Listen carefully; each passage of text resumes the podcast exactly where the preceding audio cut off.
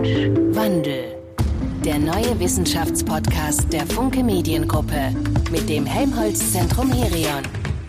Hallo, schön, dass ihr eingeschaltet habt, liebe ZuhörerInnen, zu einer neuen Folge Klima, Mensch und Wandel. Eine neue Folge, ein neues spannendes Forschungsfeld, beziehungsweise ein einzigartiges Forschungsprojekt und auch Lösungsvorschläge, was den Klimawandel angeht, die wir euch heute vorstellen wollen. Und durch die komplizierten Zeiten, die die meisten Menschen auch als bedrohlich erachten, ist der Klimawandel einerseits etwas in den Hintergrund getreten und zeitgleich aktueller denn je geworden, weil eine zentrale Frage ist geworden, wie wir unabhängig werden von fossilen Brennstoffen. Ich bin Jan Scharpenberg, Verbraucherjournalist und auch heute will ich von unserem Gast erfahren, was Forschung gegen den Klimawandel tut, beziehungsweise wie muss ich mich als Einzelner anpassen. Mit mir ist heute wieder zusammen am Mikro mein Kollege Christoph. Hallo, herzlich willkommen auch von mir an alle Hörerinnen und Hörer. Ich bin Christoph Wörle, Wissenschaftsredakteur am Helmholtz-Zentrum Herion. Wir forschen zum Klima, zu den Küsten und zu Technologien für Mensch und Umwelt. Es geht immer um Fragen, wie können wir mit unseren Ressourcen nachhaltiger umgehen. Und hier im Podcast will ich Wissenschaft begreiflich machen und die Menschen hinter der Forschung kennenlernen. Heute erneuerbare Energien und da denke ich sofort an Windräder und dass die ein zweischneidiges Thema sind. Da haben wir einerseits neben der Kohle sind das die größten Energieerzeuger hierzulande, andererseits immer noch ein Reizthema. Sind für viele Menschen störend in der Natur, Genehmigungsverfahren dauern lange und oft wird dann auch gegen ihre Richtung geklagt. Und dann kommen noch die großen Offshore-Parks dazu. Also ja, wie findest du denn ein Meer voller Windräder, Christoph? Ich muss sagen, der Gewöhnungseffekt hat eingesetzt. Ich finde inzwischen nicht mehr, dass das die Landschaft verschandelt oder dergleichen. Aber was ich mich immer frage, wie kann man das einzelne Windrad effektiver machen oder wie kann man mehr aus dem einzelnen Windrad rausholen? Mhm. Ja, aber fest steht ja, Deutschland muss unabhängiger werden von fossilen Brennstoffen und ganz besonders von der Lieferung von Gas und Öl aus dem Ausland. Das ist eine Lehre, die wir aus dem russischen Angriffskrieg gegen die Ukraine einfach gelernt haben müssen. Und das hat die Bundesregierung erkannt und investiert in die Forschung dafür. Wir haben wie immer den richtigen Experten aus der Wissenschaft eingeladen, der uns sagen kann, wie wir das umsetzen können mit der Unabhängigkeit von fossilen Brennstoffen. Ich begrüße in der heutigen Folge den Umweltchemiker vom Herion, Dr. Daniel Pröfrock. Herzlich willkommen, Daniel. Schönen guten Abend. Ja, hallo, lieber Daniel. Du untersuchst mit deinen Kollegen zusammen als Chemiker Substanzen, die über das Wasser, über die Luft äh, die Umwelt schädigen unter anderem. Hast du dir die Tätigkeit aus Idealismus ausgesucht oder sagst du dir, es ist ein Job wie jeder andere? Ich denke, wenn man äh, mit einem Studium anfängt, dann hat man natürlich äh, gewisse Ideen, was man in Zukunft machen möchte. Und äh, für mich stand immer im Fokus, ja, irgendwas mit, mit Umwelt zu machen. Und ähm, ich finde auch die Chemie sehr interessant und so hat sich das eigentlich für mich ergeben, dass ich irgendwann in diesen in dieses Feld reingerutscht bin, was ja, Chemie in der Umwelt, Umweltfragestellung und so weiter angeht. Und je länger man in so einem Feld arbeitet, ergeben sich ja unterschiedlichste Möglichkeiten, Projekte und so weiter. Und so sind wir eigentlich äh, über die Jahre denn von verschiedenen anderen Bereichen zu dieser Thematik gekommen, äh, über die wir heute jetzt auch sprechen wollen. Und wo wir jetzt seit einiger Zeit aktiv sind, äh, wenn es darum geht, äh, ja, die Folgen von solchen Dingen wie Klimawandel, ähm, von anderen Quellen der Energieerzeugung und so weiter denn uns anzuschauen. Jetzt bist du ja an einem Wasserstoff-Leitprojekt der Bundesregierung beteiligt, H2 Mare. Oder sagt ihr H2 Mare? H2 Mare. okay. Es ist ja so, dass da fast eine Milliarde Euro investiert wird von der Bundesregierung. Es ist also wirklich ein, ein dickes Ding.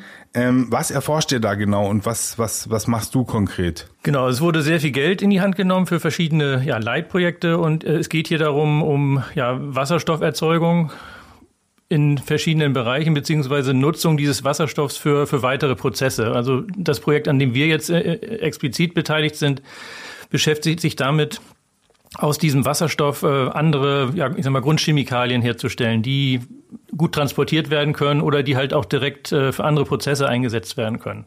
Man spricht hier von den sogenannten Power-to-X-Prozessen, wo man dann äh, über die Windenergie Wasserstoff produziert und den dann in andere chemische Formen umwandelt, wie zum Beispiel Ammoniak, äh, Methan, Methanol oder es gibt auch komplexere Synthese-Schritte, ähm, wo man dann auch ähm, Kohlenwasserstoffe zum Beispiel herstellen kann, die dann für andere Prozesse genutzt werden können.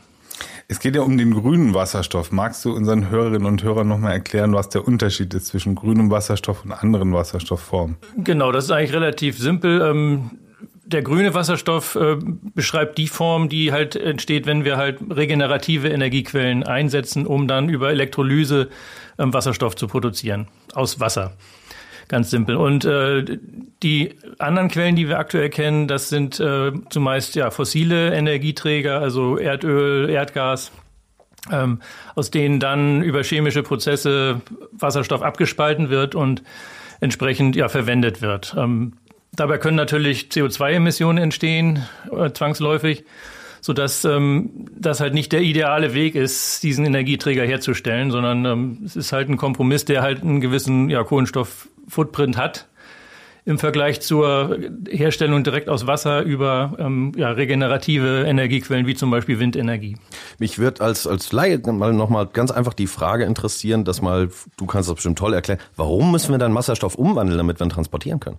Das Hauptproblem ist einfach die, ähm, ja, es ist erstmal ein Gas, ein brennbares Gas.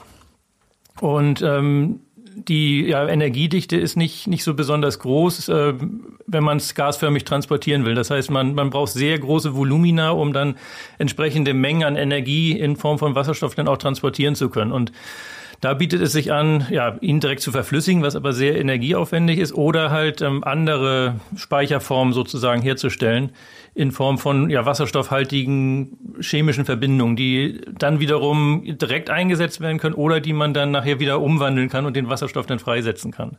Ja, genau. Energie irgendwo hinbringen. Wir wollen die fossile Energie nicht mehr irgendwo hinbringen. Deswegen zurück zum Ausgangspunkt, diese Unabhängigkeit, was die Energie angeht, die wir brauchen. Wie wichtig ist das denn in deinen Augen?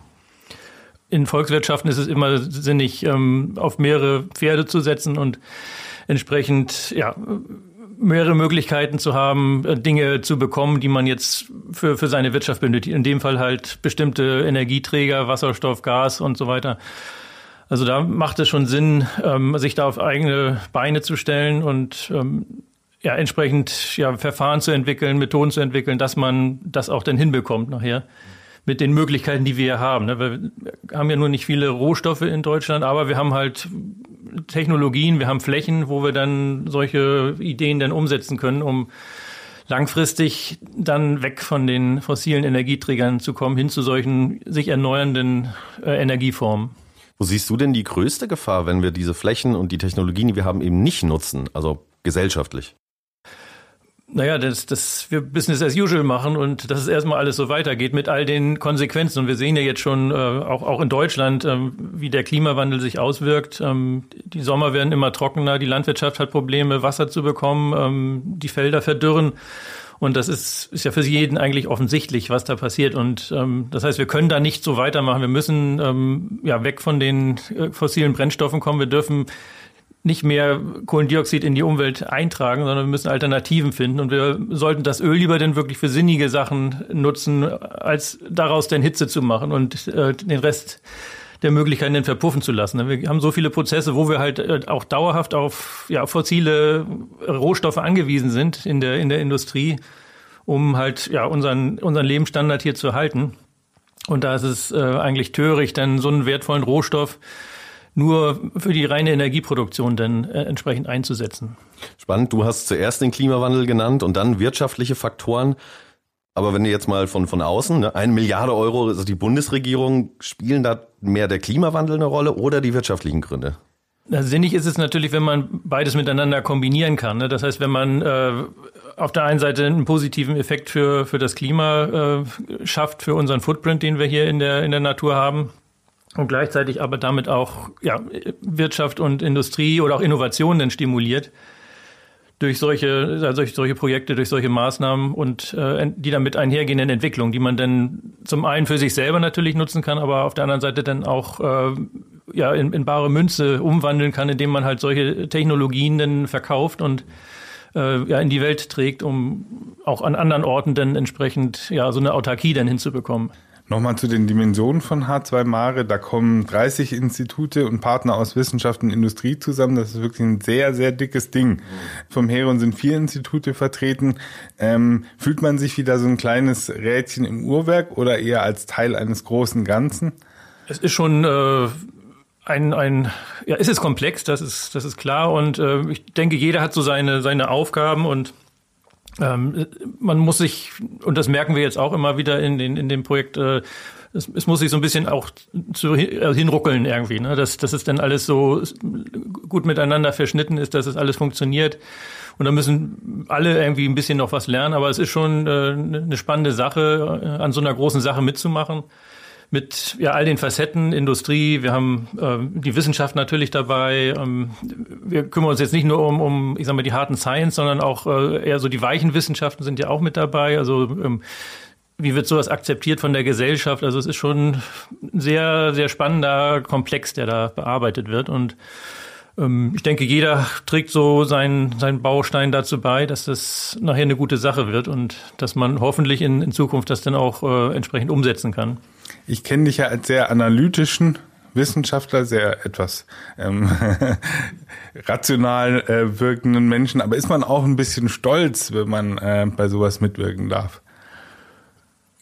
Ja, auf jeden Fall. Also sonst wird man das ja auch nicht machen. Also es ist ja auch mit viel Arbeit in dem Sinne verbunden und äh, und wenn man da nicht äh, ja intrinsisch so ein bisschen dabei ist, dann dann wird man sowas nicht machen, ne? weil das ist nicht so ein 9-to-5-Job, dieser, überhaupt dieser ganze Wissenschaftsbereich, sondern da, ähm, das endet ja nicht jetzt, äh, weiß ich, um, um fünf am Abend, dass man nach Hause fährt, sondern dann äh, kommen noch andere Dinge, dann hat man Tagungen, man muss äh, die Sachen jetzt irgendwo präsentieren. Also es ist schon, äh, ja, aufwendig und ähm, mit viel Arbeit verbunden, aber macht auch entsprechend Spaß, wenn man dann am Ende des Tages sieht, was dabei rauskommt und dass wir ja vielleicht damit äh, so einen kleinen äh, Beitrag leisten können, dass es in Zukunft hier so ein bisschen besser wird. Was dabei rauskommt, ist so ein Stichwort, weil die, die Windenergie haben wir ja schon. Also die Windparks gibt's ja schon. Warum müssen wir das jetzt in Wasserstoff umwandeln? Weil, oder anders gesagt, wie kommt das denn bisher bei mir zu Hause an, die Energie aus den Windparks? Im Moment haben wir den Fall, dass wir halt verschiedene Parks schon haben, die auch alle ans, ans deutsche Netz angebunden sind. Und ähm, wir haben dann in der Regel unterseeische Kabel, die dann ähm, ja, das, die Energie aus den Parks äh, quasi bündeln und dann an verschiedenen Stellen in, an der Küste dann anlanden und in, dort in das Netz einspeisen. Also das ist der aktuelle Weg, wie das Ganze funktioniert. Ist das so eine Grundlage, wo ihr sagt, wir haben hier einen guten Start, gewisse Dinge brauchen wir gar nicht mehr erforschen? Das denke ich nicht. Also es gibt, äh, also klar, die, die Windproduktion oder Windenergieproduktion, das funktioniert. Das, wir haben da die Turbinen, das wird auch ständig weiterentwickelt. Ähm, aber ähm, jetzt aus diesem Strom auch andere Dinge zu machen, weil ähm, man hat das ja häufig in den Medien gesehen und gehört, ähm, dass es da Probleme gibt, ähm, quasi die, die, die produzierte Energie dann auch wirklich loszuwerden, weil dieser ganze Prozess, bis die Trassen äh, an Land gebaut sind, äh, unwahrscheinlich viel Zeit verschlingt und ja, viele ähm, ja, Interessen da aufeinander prallen. Ähm, und aus dieser Gemengelage, da muss man erstmal durchkommen, bis dann am Ende des Tages eine neue Trasse da ist, die dann auch äh, die Energie von der Küste dann ins, ins Landesinnere nach, nach Bayern oder auch in die, in die neuen Bundesländer bringt oder wo auch immer hin.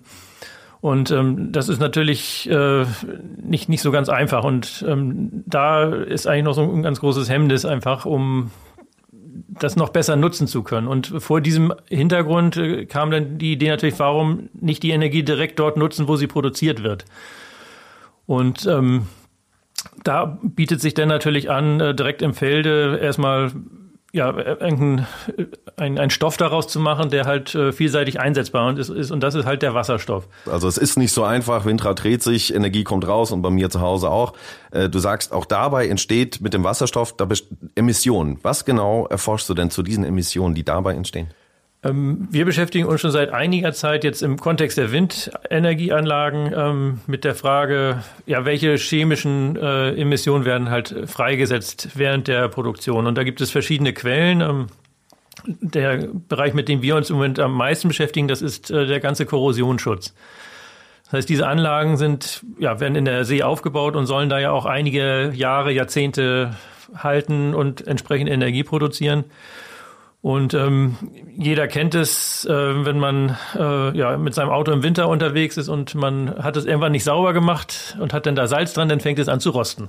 Und das Gleiche passiert halt auch in der See. Das heißt, wir haben dort Salzwasser und äh, sämtliche Stahlbauteile, die dort zum Einsatz kommen, die fangen an zu korrodieren und müssen irgendwie geschützt werden. Und dafür werden Beschichtungen verwendet, also aus äh, irgendwelchen Farbsystemen. Ähm, und äh, der sogenannte kathodische ähm, Korrosionsschutz. Das bedeutet, man nutzt Anoden oder ähm, sogenannte Fremdstromsysteme, die dafür sorgen, dass denn ja dieses dieses Anodenmaterial beispielsweise dann korrodiert, das löst sich dann auf und äh, lässt dann seine Bestandteile äh, in die Umwelt frei und äh, während dieses Prozesses wird halt ein ja ein sogenannter Schutzstrom er, erzeugt, der dann verhindert, dass die Bauteile, also die Stahlbauteile dann selber korrodieren.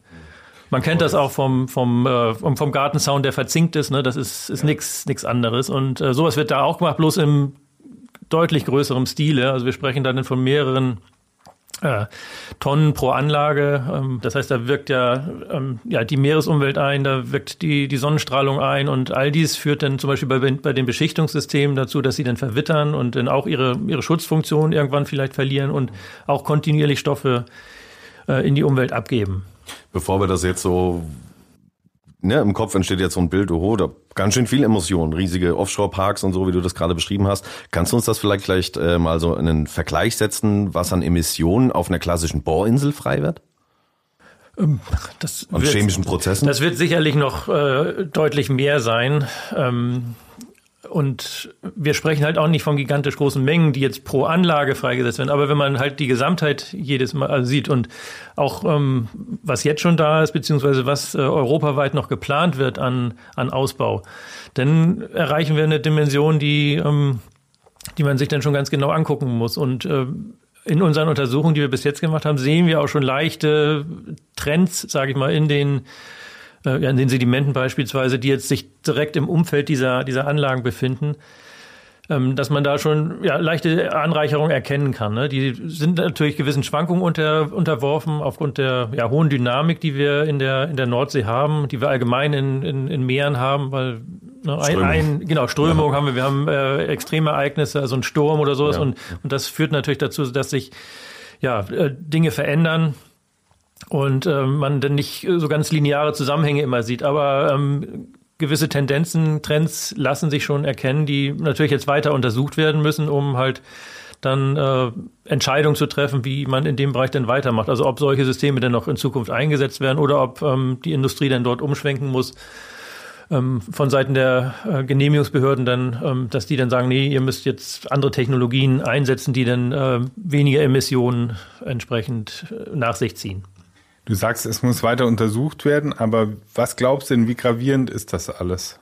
Also abhängig von der Dimension, die das jetzt äh, annimmt, ähm, das heißt, dieser Ausbau ähm, ist das schon, denke ich, ein, ein, relevanter Bereich, wenn man allein überlegt, was für, für Mengen an Material äh, in die Umwelt eingebracht werden. Und mit all den Folgen, wie gesagt, es hört ja jetzt nicht auf bei den Plattformen, die wir haben, sondern ähm, es werden mehr kommen in den nächsten Jahren, um die Ausbauziele zu erreichen. Das heißt, um die ja, stehen so, was ich, zwischen 30 und 60 äh, Gigawatt äh, installierte Leistung da irgendwie im Raum, die jetzt in den nächsten Jahren, Jahrzehnten erreicht werden sollen. Und äh, das hat natürlich einen, einen, großen Einfluss, beziehungsweise da wird eine ganze Menge passieren und und das ja, darf man einfach nicht unterschätzen, welchen, welchen Einfluss das hat.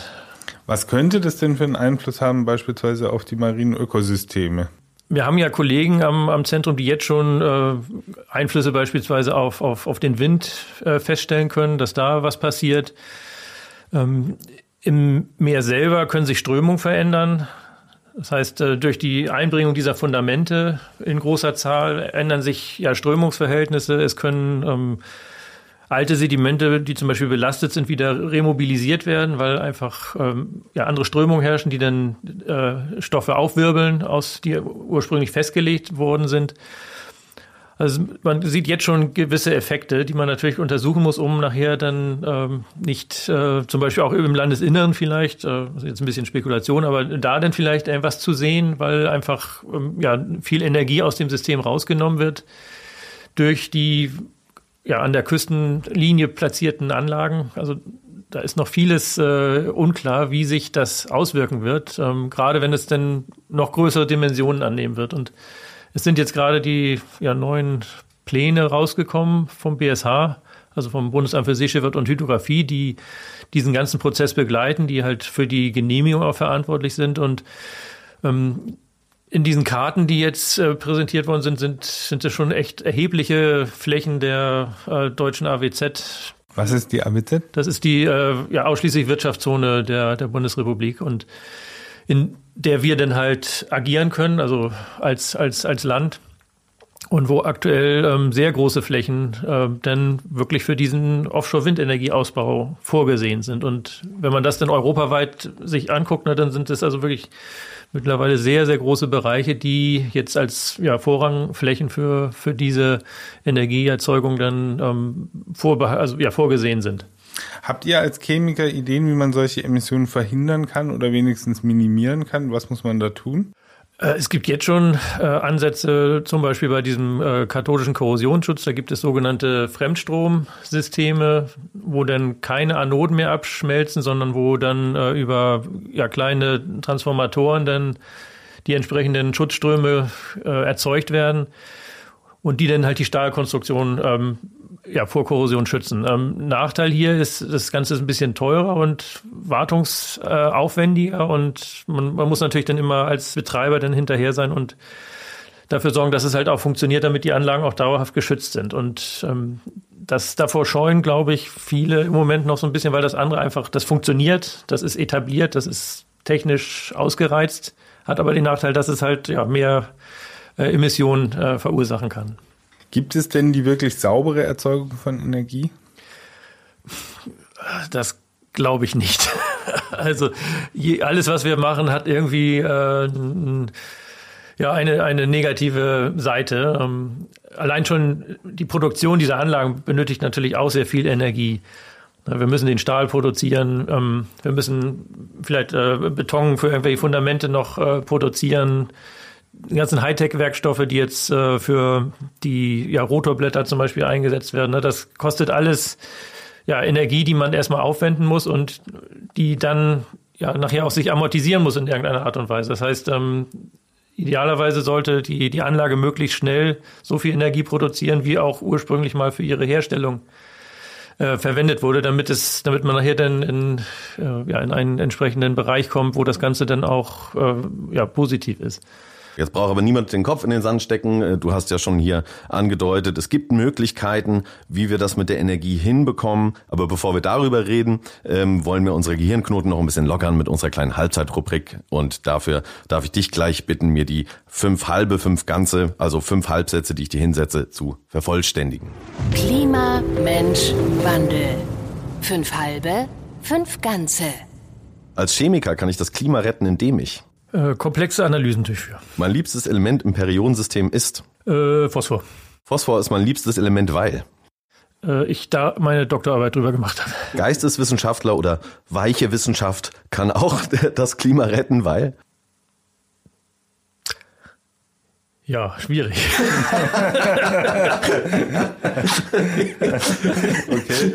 Wenn ich für meine Forschung einen Preis gewinne, dann am liebsten den? Den Nobelpreis. Danke dir, lieber Daniel. Das hat Spaß gemacht als Geisteswissenschaftler. So. Ihr da draußen schnauft auch mal kurz durch, lehnt euch zurück, trinkt einen lecker Schluck Tee oder was euch sonst so schmeckt und wir sind gleich wieder da. Klima, Mensch, Wandel. Fünf halbe, fünf ganze. Weiter geht's nach unserer kleinen Rubrik. Wir haben über chemische Details gesprochen und wie grüner Wasserstoff die Lösung für aktuelle Probleme sein könnte. Jetzt gehen wir wieder zurück zu dem Teil unserer Sendung, den kennt ihr, wo der Wandel im Zentrum steht. Was können wir tun? Wir alle zusammen und jeder Einzelne. Zu den Nachteilen der Offshore-Anlagen kommt ja noch dazu, Daniel, dass oft gesagt wird, die haben negative Auswirkungen auf Tourismus und Fischerei. Was könnten denn da so Schutzkonzepte für sein?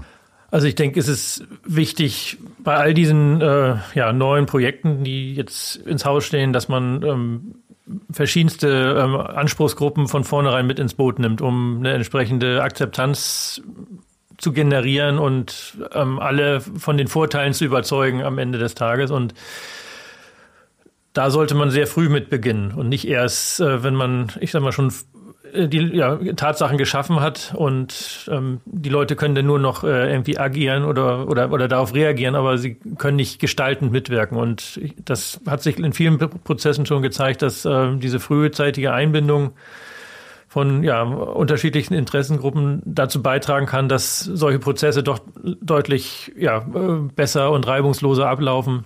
Hast du vielleicht so ein, so ein, ja, ich sag mal, Negativbeispiel, wo du sagst, also so soll es nicht laufen, da ist das Kind schon im Brunnen gefallen und wir haben den Salat? Es gibt natürlich viele, viele Beispiele ähm, für Bauprojekte zum Beispiel, mhm. ähm, wo dann ja irgendwelche Dinge gemacht werden, die dann bestimmten Leuten nicht gefallen und wo man sich dann nachher irgendwann auf dem Klageweg trifft und äh, dann ist es meistens schon zu spät. Ne? Dann mhm. äh, verliert immer irgendeiner oder ja. es kostet halt im Ende dann viel Zeit, bis dann vielleicht auch sehr wichtige Sachen endlich mal umgesetzt werden und also das würde mir jetzt so als Beispiel einfallen. Auch die Ressource Wind ist ja endlich. Wir haben ähm, beim Herion eine Studie rausgebracht neulich, äh, die besagt, dass sich Windräder den Wind auch gegenseitig wegnehmen, dass das Auswirkungen aufeinander hat, wo die Parks stehen. Ähm, sind wir denn irgendwann am Ende mit, den, mit der Windkraft? Äh, erwarten wir zu viel? Brauchen wir Alternativen?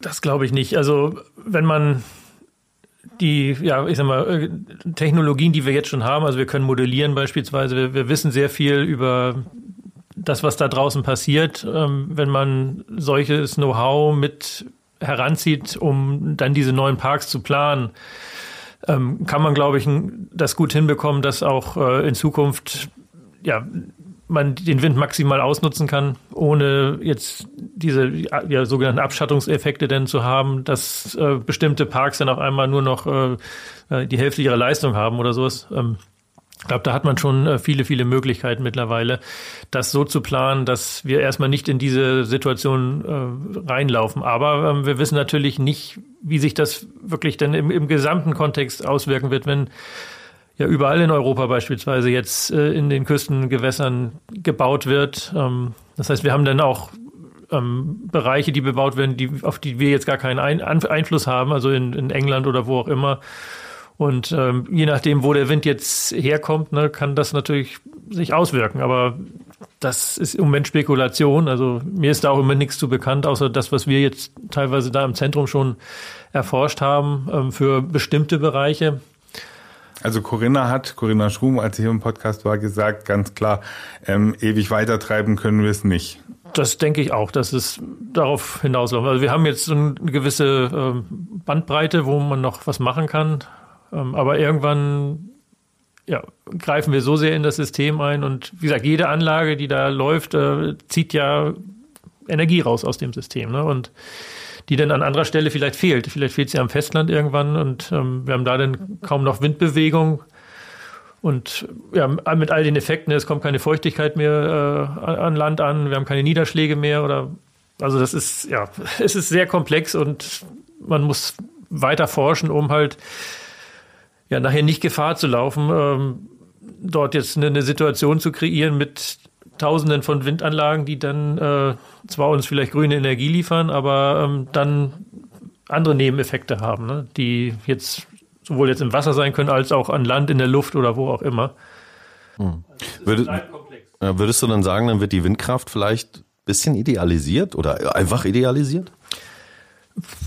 Das ist schwer zu sagen. Ähm, Im Moment haben wir, glaube ich, keine besseren Alternativen. Äh, wir haben natürlich Solar, aber also ich glaube, wir brauchen irgendwie so, so eine Mischung aus, aus verschiedenen Formen. Der Wind ist natürlich da eine ganz wichtige Komponente, weil man dort, äh, wenn man sich die Turbinen anguckt, die wir haben, also es sind ja zwischen 12, 15, teilweise über 20 Megawatt redet man jetzt schon. Also das ist natürlich eine gigantische Leistung, die da auf einem Punkt äh, bereitgestellt werden kann. Und dafür müsste man also wirklich äh, hunderte, vielleicht nicht tausende von Quadratmetern an, an, äh, an Fläche bedecken mit Solaranlagen. Also das ist schon äh, ein ganz wichtiger Bestandteil in, in der Energiewende. Ähm, ja, auf, auf dieser Technologie aufbauend dann weiterzumachen. Aber man muss natürlich ja, das irgendwie im Rahmen bleiben, dass, dass man nicht das überreizt und am Ende dann ungewollte Effekte einfach bekommt, die wir jetzt aber noch gar nicht prognostizieren können. Hm. Wo, wo ist die Forschung denn weiter, deiner Meinung nach? Im Solarbereich oder bei der Windenergie? Im Moment denke ich im, im Windbereich. Also bei, bei Solar sind wir, glaube ich, im Moment ziemlich äh, am, am Ende, was so die, die, die Leistungsfähigkeit der, der Zellen angeht, also was man da an, an Energie rausholen kann oder, oder wie hoch der Wirkungsgrad ist. Also da ist man äh, bei der Windenergie deutlich weiter, beziehungsweise ähm, hat auch noch mehr Luft nach oben.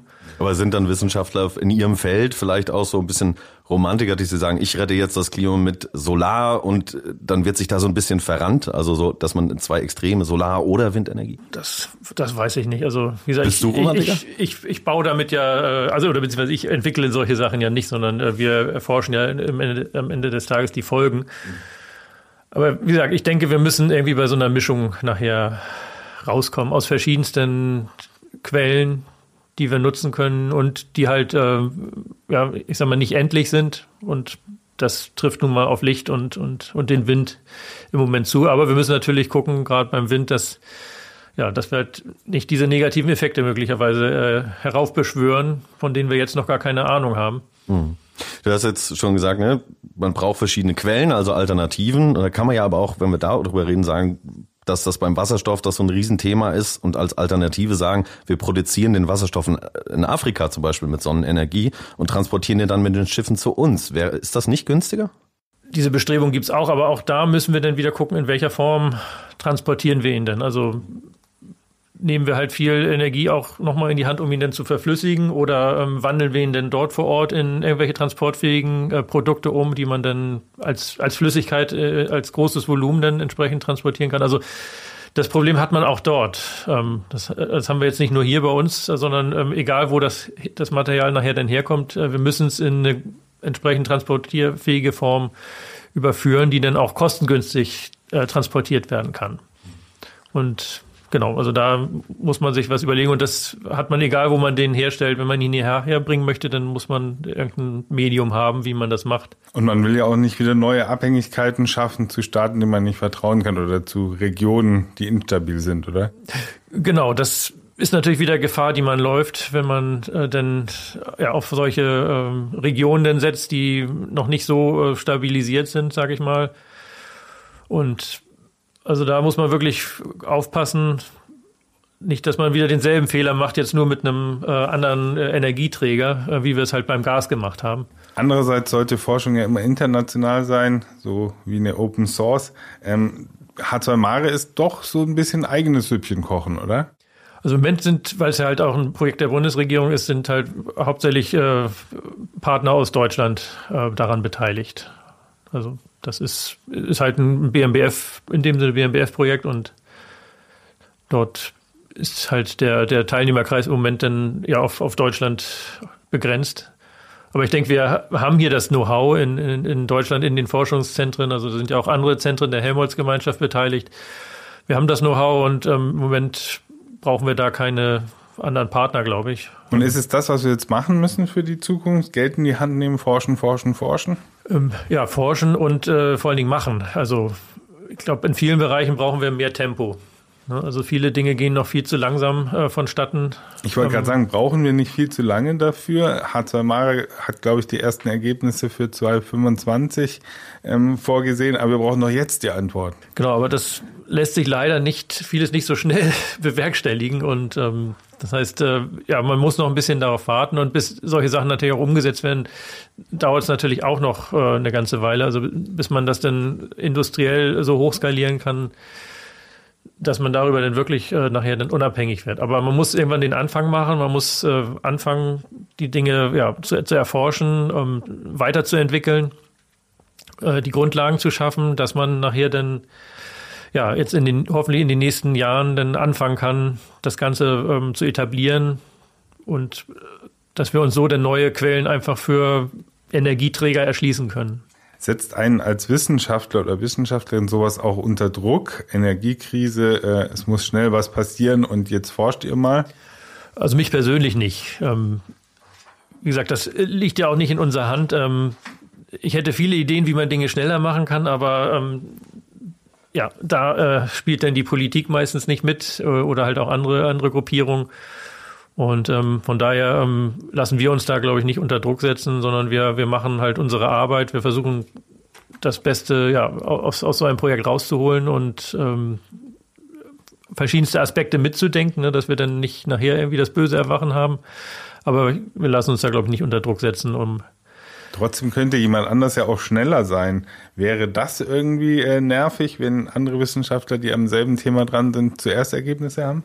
Also ich glaube, das Thema ist so vielschichtig und ähm, da ist, glaube ich, für jeden irgendwie äh, ein Stück vom Kuchen dabei, wo man dann als, als Wissenschaftler dann jetzt äh, dran arbeiten kann und ähm, Gut, und in den anderen Bereichen, also wenn es jetzt wirklich äh, um, um die Industrie geht, auch da ähm, ist, ist glaube ich, genug für alle irgendwie da, dass man da seine eigenen Entwicklungen machen kann. Und äh, jeder hat auch so andere Strategien teilweise. Also ich denke, da ist, muss man, also oder habe ich jetzt zumindest keine großen Bedenken. Du hast vorher den Nobelpreis erwähnt, den kriegt dann vielleicht jemand anderes. Ja, also Ruhm ist nicht alles.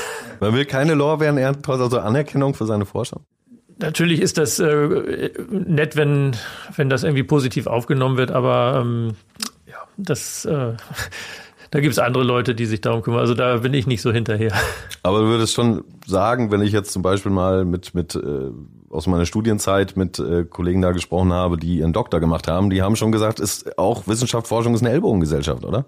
In manchen Fachbereichen sicherlich, ähm, aber Bei der Klimaforschung. Also, in dem Bereich, wo ich jetzt äh, persönlich aktiv bin, das ist eigentlich sehr familiär, weil wir halt auch eine sehr kleine Community sind äh, und äh, die gut vernetzt ist und wo es äh, ja solche Ausfälle eigentlich nicht gibt, wie man sie so aus anderen Bereichen kennt. Äh, also ja, Medizin oder so, da ist ja ja, das ein waren Hauen, die Doktoranden. Ein, Hauen und Stechen und ähm, also das, wie gesagt, das kennen wir in dem Bereich, wo wir jetzt aktiv sind, entsprechend nicht so sehr. Ja, kleine Community, aber große Auswirkungen, weil mit eurer Arbeit könnt ihr ja durchaus auch ja, Weltpolitik beeinflussen. Oder würdest du sagen, wenn ihr die beeinflusst, kann so eine Krise auch eine große Chance sein? Ich glaube, das ist es immer. Also häufig ja, schwimmt man so in, in oder, oder kocht man so sein eigenes Süppchen oder ähm, macht Dinge aus Bequemlichkeit. Ne? Also so, so war es ja auch. Ähm, wir haben Gas zum Beispiel aus Russland bekommen, das war immer, hat funktioniert die ganze Zeit. Und äh, man hat sich dann auf solchen Sachen ausgeruht. Und äh, die Realität holt einen dann oftmals dann doch auf den, ja, auf den Boden der Tatsachen zurück, wie wir es jetzt ja erlebt haben. Und ähm, von daher denke ich schon, dass solche Ereignisse, so schlimm sie auch sind, äh, doch immer mal wieder ähm, wichtig sind, um, um einen wach zu rütteln und äh, dann ja zu überlegen, okay, können wir jetzt so weitermachen oder wo müssen wir jetzt möglichst schnell denn äh, anfangen, Dinge zu verändern. Du hast schon gesagt, du hast viele Ideen, Dinge schneller zu machen und machen, machen, machen ist jetzt die Devise, aber trotzdem drängt sich dort der Eindruck auf. Also muss immer so das dicke Ende kommen, bis was passiert? Ja, anscheinend ja. anscheinend ja, okay. Aber also es ist, es ist eigentlich schade, ähm, weil man halt, weil viele Dinge so offensichtlich und, und auch teilweise absehbar sind. Ne? Also da kann man fast die Uhr nachstellen, dass irgendwas passieren wird. Und trotzdem rennt man dann immer wieder ähm, ja, in, in, die, in, die, in die gleichen Fehler rein und Positiv nach vorne, was würdet ihr euch denn jetzt wünschen, damit eure Forschung maximal erfolgreich ist und so schnell wie möglich vorangeht?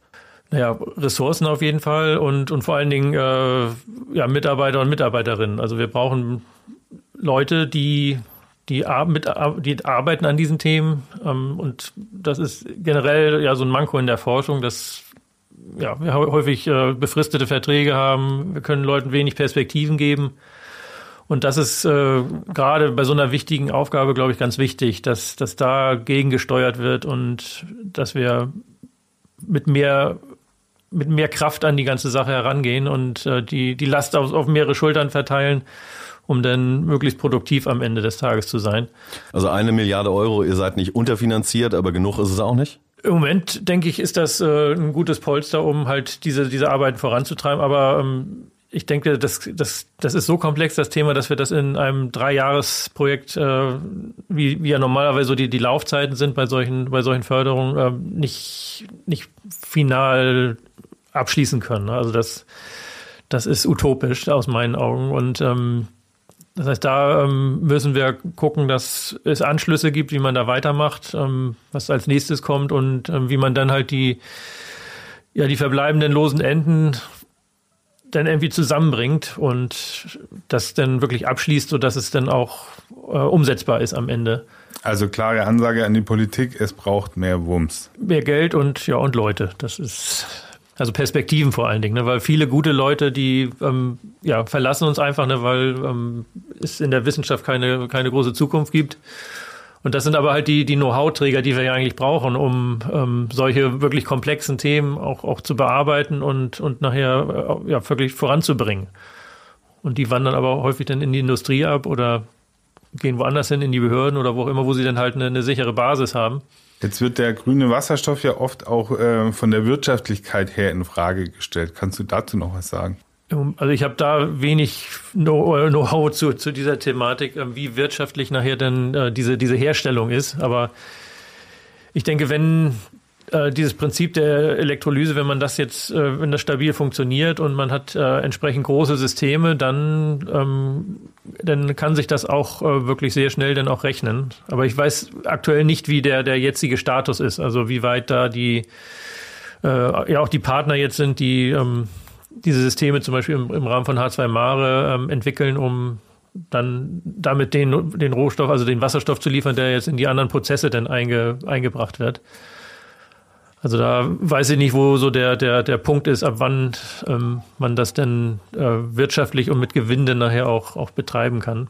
Andere Lösungen sind ja vielleicht das, was man so einen Energiemix nennt. Es gibt nicht das Alleinseligmachende. Ne? Wann, wann werden wir denn diese Probleme deiner Meinung nach überwunden haben, um die Treibhausgasneutralität bis 2045 zu erreichen? Muss Deutschland seinen CO2-Fußabdruck drastisch reduzieren? Also das auf jeden Fall. Also das haben ja äh, verschiedenste Studien gezeigt, ähm, dass wir ähm, jetzt was machen müssen, um dann nicht irgendwann einen Punkt zu erreichen, wo es halt kein, kein Zurück mehr gibt. Und ich denke, da ja, müssen wir auf verschiedensten Ebenen aktiv werden und auch kleinste Dinge können, glaube ich, dort schon, schon einen Beitrag leisten. Also wie, ja, diese ewige Tempolimit-Diskussion, ne, wo, wo man dann sagt, ja, das bringt ja gar nichts, das ist ja nur so und so viel Prozent Einsparung. Aber selbst das ähm, ist, glaube ich, schon wichtig, dieses Potenzial dann zu nutzen, was man da hat, mit relativ wenig Aufwand. Also man muss dafür ja kein Geld in die Hand nehmen, außer vielleicht ein paar Schilder irgendwo hinstellen. Aber das ist, also der, der finanzielle Rahmen ist, ist überschaubar für, für solche Maßnahmen, sowas dann auch umzusetzen. Und und dafür müssen wir natürlich dann äh, ja, alle Register irgendwie ziehen, also was, was man noch so alles machen kann. Neben ja, Einsparung von Energie generell, ähm, dann auch weg von bestimmten Energieträgern, die halt einen ganz schlechten CO2-Abdruck haben sozusagen. Also ja, es gibt viele Möglichkeiten, glaube ich, und, ähm, und es sind viele kleine Rädchen, die ähm, man jetzt bewegen muss, um äh, dann diese Ziele nachher zu erreichen. Was ist denn so ein kleines Rädchen, was du ganz persönlich drehst, um Klimaschutz zu betreiben? Also ich fahre ein sparsames Auto.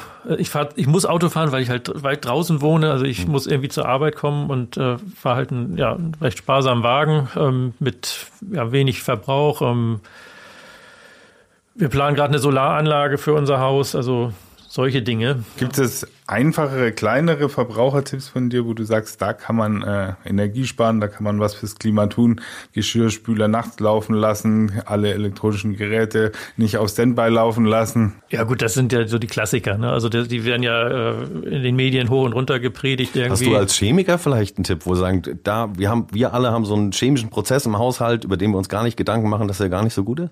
Naja, das geht dann wahrscheinlich über die Energie hinaus, aber äh, ich sag mal, alles, was so mit Reinigungsmitteln, die ganze äh, Chemie, die wir uns da ins Haus holen, das äh, ist, hat jetzt nichts mit Klima zu tun, also es hat eher dann was mit Gesundheit zu tun. Also da kann man auch auf, auf viele recht einfache Mittel irgendwie zurückgreifen, die dann, ähm, ich sag mal, deutlich weniger umweltschädlich sind wenn halt da Sachen entsorgt werden, also die dann auch in den Klimaanlagen, äh, in den Kläranlagen nicht so viel Probleme machen. Umweltschutz ist Klimaschutz. Also das sind äh, ja so einfache einfache Dinge aus meiner Sicht, wo man äh, sehr ansetzen gut ansetzen kann. Also man muss nicht alles desinfizieren und und und so weiter. Ne? Also da reichen auch einfache Reinigungsmittel beispielsweise. Ja, vielen Dank. Das war ein wirklich guter Tipp. Klima, Mensch, Wandel. Spickzettel. Ja, wir sind am Ende unserer Folge angelangt, aber bevor wir dich jetzt verabschieden, lieber Daniel, ähm, machen wir wie immer noch unseren kleinen Spickzettel, damit ihr da draußen nochmal so als Zusammenfassung auch euren Freunden, Bekannten mal so erzählen könnt, was habt ihr heute gehört. Denn wir freuen uns immer, wenn ihr über uns redet und vor allem bringt das was, denn so bringen wir den Klimaschutz nach vorne. Heute hatten wir Wasserstoff durch Windenergie, was sich viele zu einfach vorstellen. Auch bei Windenergie entstehen Emissionen, zum Beispiel durch Korrosionen an Offshore-Parks. Das darf man nicht unterschätzen, da kann man jetzt schon erste Effekte auf das marine Ökosystem sehen.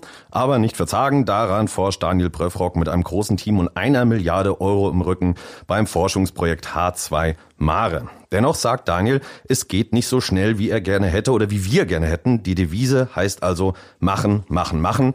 Das geht aber nicht, wenn man den Forschenden keine Perspektive bietet, die man eben braucht, um zu forschen und voranzukommen. Also, liebe Politik, noch mehr als die eine Milliarde Euro locker machen. Wenn ihr zu Hause etwas machen wollt, dann sagt Daniel, achtet doch mal auf eure Putzmittel. Denn da ist viel Chemie drin, die es nicht braucht und die ist umweltschädlich. Klima, Mensch, Wandel. Spickzettel. Schön, dass du da warst. Das war ein Gespräch mit dem Herion-Umweltchemiker Daniel Pröfrock zu der Frage, wie wir unabhängiger werden von fossilen Brennstoffen und Energie von den großen Exporteuren. Dankeschön, Daniel. Ja, vielen Dank. Ja, und auch an euch, liebe Hörerinnen und Hörer, vielen Dank fürs Zuhören. Großes Dankeschön. Abonniert uns, schreibt uns eine Rezension bei eurem Lieblingspodcast-Player. Wir haben auch Shownotes, wo wir Fakten und Studien reinpacken. Bis zum nächsten Mal. Das, das war Klima, Mensch, Wandel. Der neue Wissenschaftspodcast der Funke Mediengruppe mit dem Helmholtz Zentrum Herion.